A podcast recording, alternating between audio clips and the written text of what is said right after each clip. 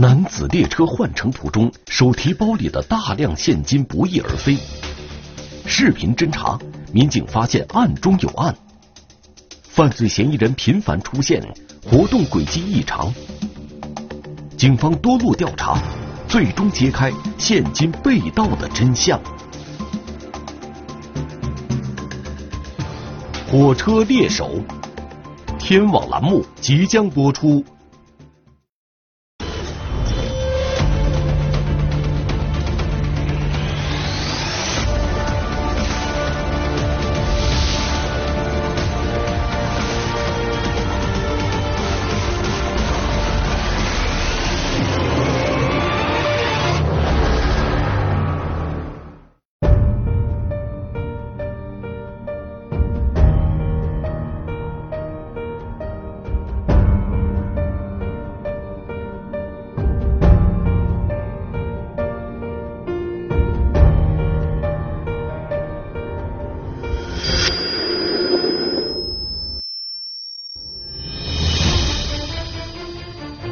在我们南京公安处管辖的战车线，每天常态的客流是二十余万，高峰值的客流，我们以南京南站为例，日常的客流量是十二万，高峰值的客流出现在今年的清明节小长假，我们南京南站一天的输送旅客就突破了二十万，那么上下车旅客加在一起接近四十万。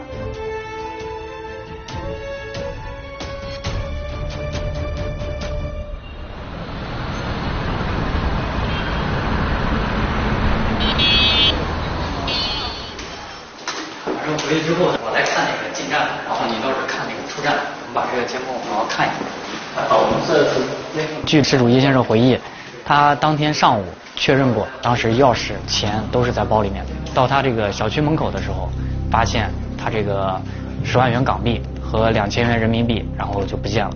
那就这个人啊？对。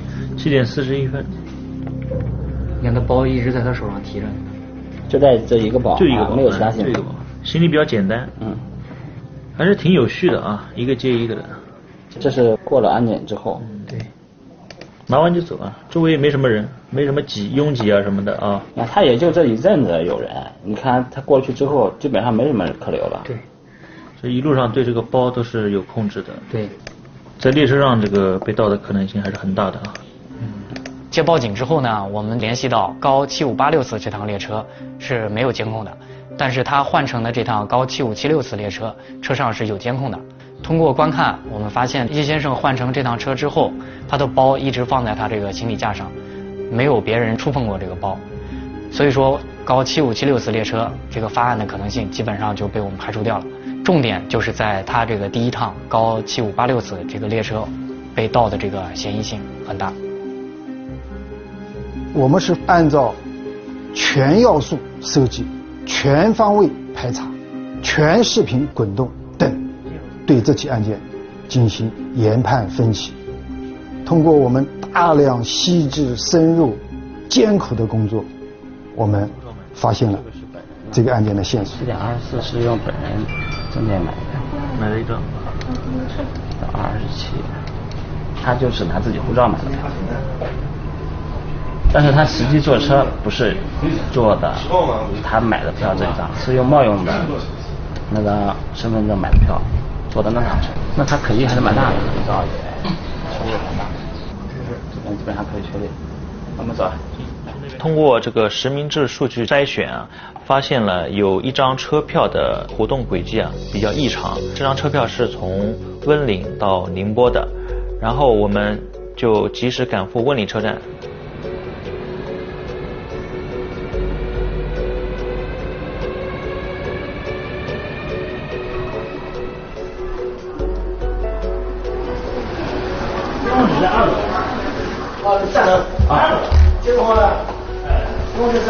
我们照顾问你之后，就立马赶赴这个案发区间的各个车站。我们要尽快把这个视频监控先固定下来。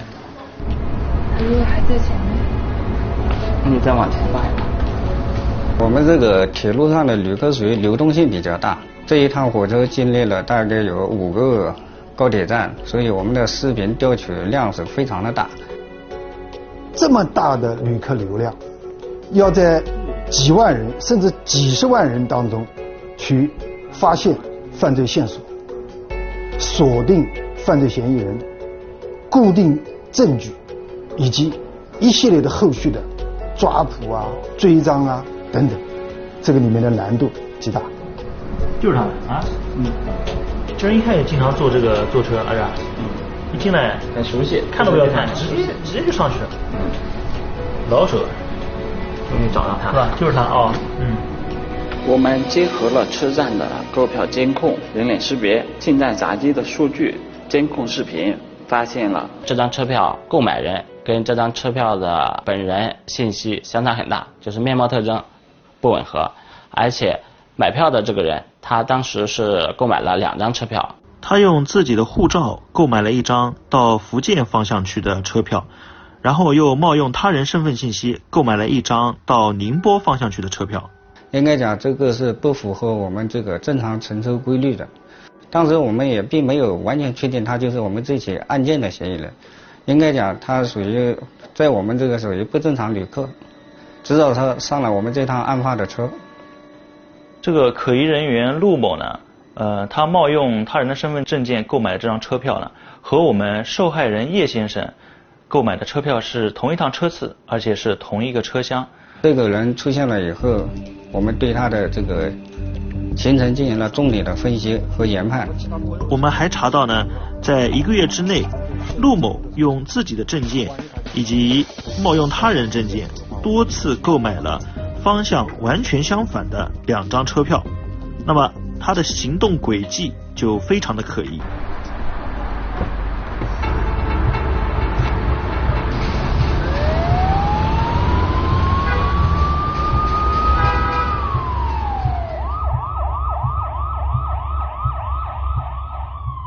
现场执法，录像开始。这车票是谁的？你的？这个这个不是。那谁的？是你的，你口袋里面的。你的票呢？啊？你的票呢？这是你的票吧？啊？对。啊？对。买票的身份证。身份证好像旧了吧？跟我讲实话。真的。这谁的身份证啊？啊？谁的？说话。这是黄牛，卖黄牛的。不，这谁的？这人家的，是不是你的？是不是从你身上拿出来的？对。啊？对。你是不是用了这张身份证买的火车票？站好。站好。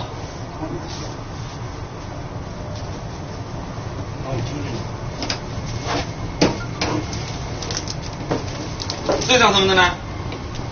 这张身份证呢？你不讲你身体没病的吗？不要装，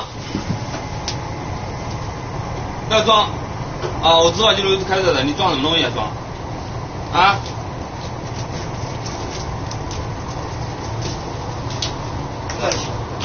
继续看着，啊？站起。站起来，好好的，什么事情没有？没有，没有。听到没有？没有。啊？没有。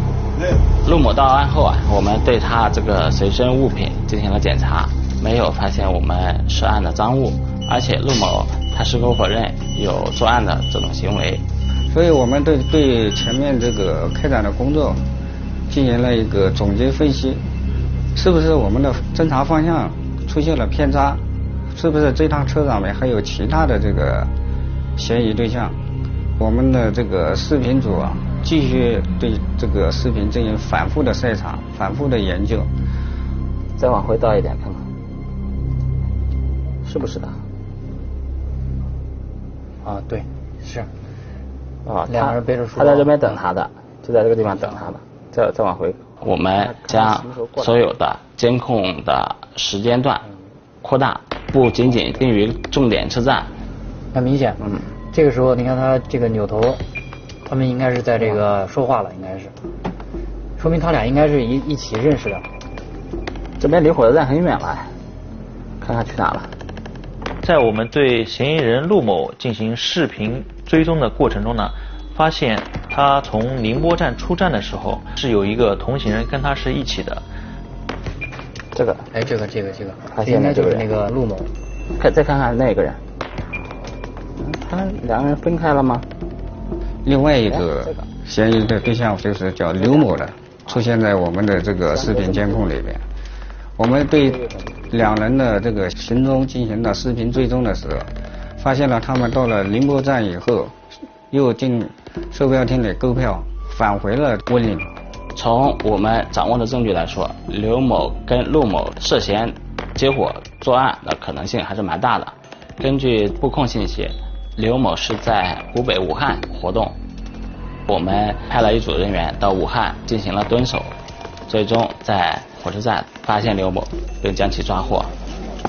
那这是是包饭，这个是吧？有这个这个这这个是。啊，有七个啊。这可是刚才不是这都录着呢，都从你口袋拿出来的，都从你口袋拿出来，都录着呢，七七个，对不对？刚开始就录的，没没必要这这讲这些，对不对？我们进行了一个定制的审查，呃，东西。但事实上呢，我们通过他的行李也好、住处也好的搜查，没有发现大宗的这个港币，所以对他们的审查啊拒不交代，所以一度陷入了困局。刚来说，他得手了，他不会说还从哪边来又回到哪边去，他呃应该是从这个心心理来讲，他要最快的离开现场。对，而且这两个人，他这个我们看他冒用了。我们侦查按照思路来讲，什么发现了那个重点嫌疑人是一步一步稳步推进的，虽然他的可疑度在下降，因为他们俩是同伙嘛，可能之在上车之前就已经串好了。他们交代的那些情况，我们也再去核实，再去查证。经过查证核实之后，才能去彻底的去查清这个事情。这个电话啊。哎，你好，你好。啊，是的，是的。啊，行行，你把消息发给我吧，我看一下啊。好好好好，谢谢谢谢。刚刚行政处来了个电话，说我们这个车上还有一个这个重点人员，也是个前科人员，说是跟踪了一下，好像也是上了我们这个案发车，也是冒用的，有身份。嗯。也是冒用身份证的。在我们这个案件又陷入僵局之际，我们公安局情报处又给我们提供了一条有价值的线索，发现呢，在温岭站也有这么一个嫌疑人，他也是冒用他人身份证件上车，而且也是上了我们这个案发车次。他目的很明确，是吧？嗯。没有徘徊，直接就上了这个二楼。我们再去。叫一叫他买票的，买票的这个。呃，售票厅的吗？哎，售票厅的。我们这两个一样的。对，这两个。哎，上那上那能看到。就这样。嗯。往前调个，从起点开始吧。双肩包。这边有一块红色的，这个背包上面有一块红色的，比较好认。买买完票出去了。进站视频我们看了一下，背了一个黑色的双肩包，而且进站的这个行为是比较很正常的一个进站旅客的状态。但我们在宁波站出站口的这个视频监控当中，发现了他的出站的时候的行为比较反常，因为他戴了一个口罩，而且出站的步幅明显加快，所以我们把他作为一个重中之重来进行了重新的侦查。陈某又变换了两次出租车，最后就是到达了慈溪这个地方。我们对这个陈某的这个关系人展开分析啊，发现啊，孙某呢跟他的关系比较亲密，而且就在我们这个慈溪，我们初步判断陈某很有可能是到慈溪来投奔这个孙某。我们下一步呢就分两组人，呃，对这个孙某的暂住地以及周边开展。视频侦查，想尽办法把陈某给找出来。我们也基本能确定他跟他女朋友在一起，所以我们果断的就是出击到了他的暂住的地方，进行了一个抓捕。昨天蛮难找的嘛，啊，蛮难找的嘛。没有吧？找我怎么来的？对的。出出来出来。这样的啊，嗯，三三月四三月四号上哪趟车了？三月几号？三月四号。自己一点啊。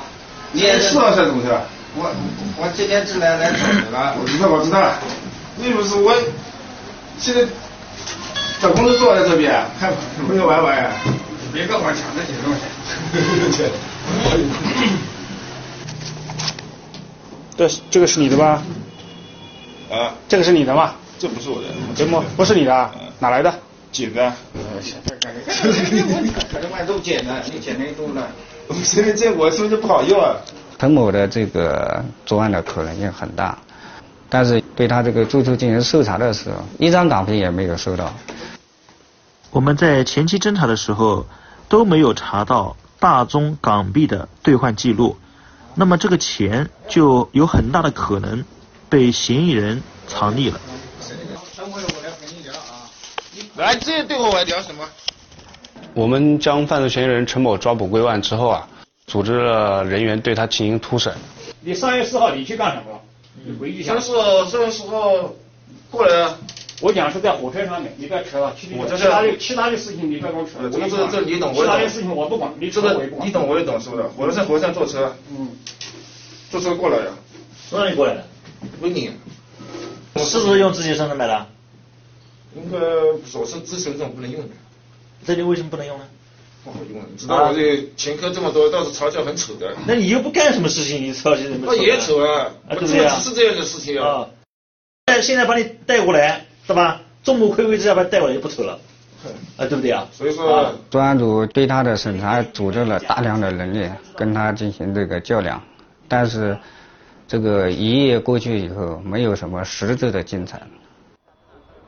回来以后啊，安全进行分析的时候，一趟车上面人物已经筛查的也差不多了，有明显这个特征的也都出来了，所以我们对前期抓的这个陆某啊和刘某进行了提审，进行三番较量以后啊，最终陆某交代了。他在座位上，坐在座位上面啊，他拉到没拉到，但是我不知道啊。他跟老头的包撂上去以后，他就给他包背了就走了，是吧？往往后边推，就就一看到他把那个包从从行李架上拿下来，然后坐到座位上，至于包他有没有包包里面拿出东西，你没看到？都没看到。然后你你看到他一把包拽上去，他把他的包拿了之后，后边了。整个过程是，他最先盯上了这个叶先生的这个包。他在准备动手的时候，他发现这个陈某曾经动过旅客的包，但是有没有得手，他不能确定。他虽然这样讲，我们可能也会结合他这个当时讲的情况，讲的一些细节去进行我们自己的甄别，然后在另一边呢，也对他女朋友进行那个调查。我们查到孙某银行卡的存款中有两张人民币的冠字号和受害人的对应上了，我们就再次找到了孙某。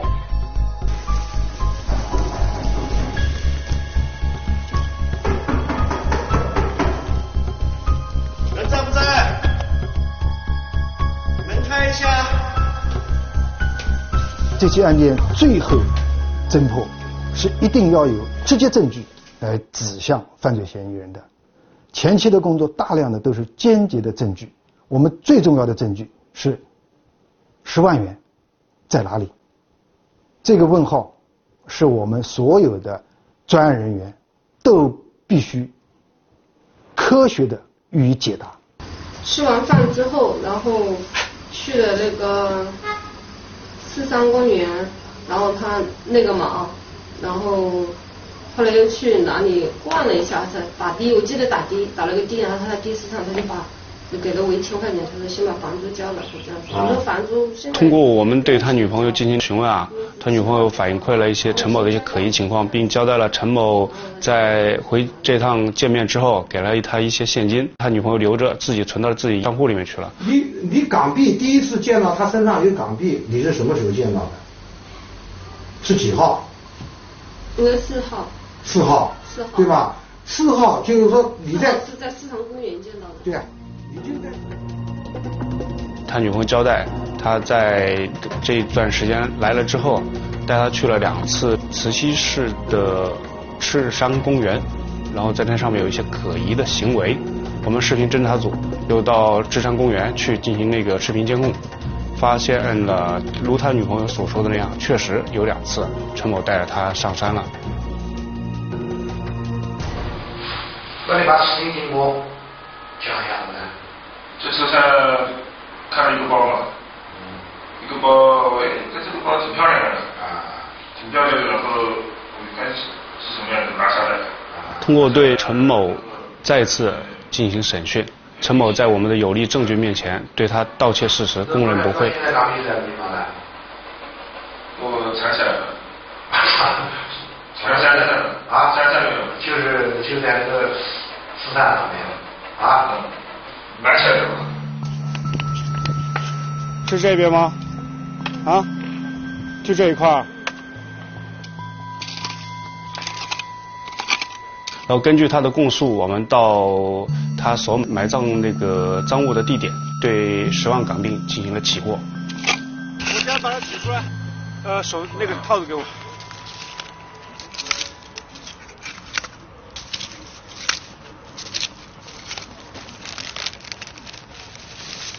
是这个吗？是这个吗？两个塑料袋，前面一个塑料袋，还有，我知道还有一个塑料袋。打开一个桂圆八宝粥的盒子，是这个吧？里面还有用塑料袋包着的。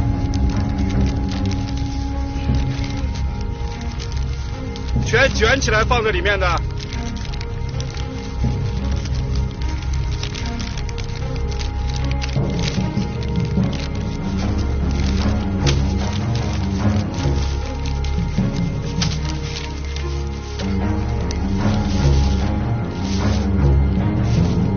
一一卷，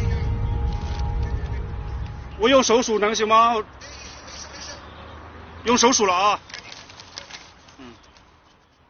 我们很好的运用了审讯的技巧，在大量的事实和证据面前，犯罪嫌疑人交代了十万元港币埋藏的地点，一举破获此案。案件的侦破再一次证明了我们铁路公安机关，我们的铁路刑警是一支特别能战斗的队伍。四五六七八九，全是一千一千面值的，封袋了啊，封好袋了。像这一类的案件，特别是总量超过十万元的案件，在我们馆内也是少之又少。因为现在随着支付手段的多样化，啊，特别是转账的这个方式越来越多，就是作为旅客，没有必要携带大量的这个现金，啊，这是一个客观的因素。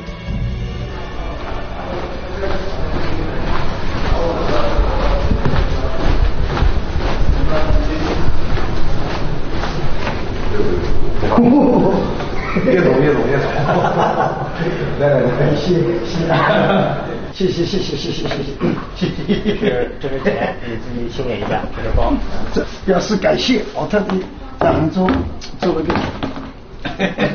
作为盗窃犯罪，作为扒窃犯罪，或者在扒窃犯罪当中延伸出来的，我们讲拎包案件，或者是掏心案件，就是把旅客的行李包裹打开，把其中的贵重物品拿走，而这个包原封不动的还放在原处，我们称之为掏心。像这类的案件，应该说，在我们强化了战车线的管控以后，这类案件是有一定幅度的压降。所以呢，这类案件我查了一下资料，也是近几年这么大的案值是没有过的。是的。谢谢谢谢啊，谢谢谢谢。就放在这个包里呢，我每次出差就喜欢哦，放在这个里面，我这个包呗，再放在这个包里面。当时就是这样，这么放的，就这么放的。那以后出行要注意安全。出出行注意安全也是这次也是买个教训嘛，总算回来了，谢谢你们辛苦。没事没事，应该做的应该做的。谢谢谢谢呀。人民公安为人民嘛，这是我们应该做的事情。谢谢谢谢谢谢。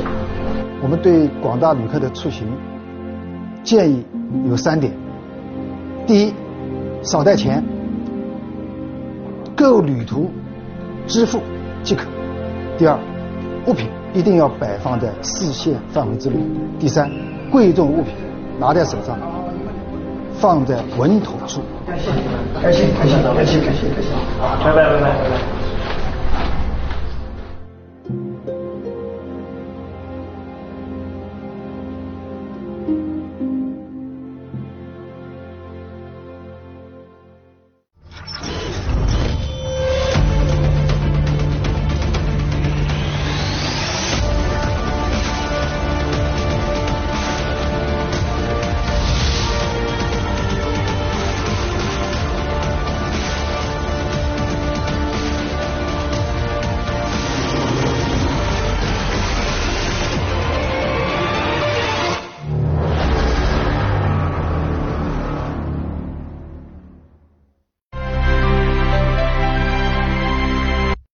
是上海市公安局反诈骗中心的，在上午九点钟左右，有个诈骗电话中心啊。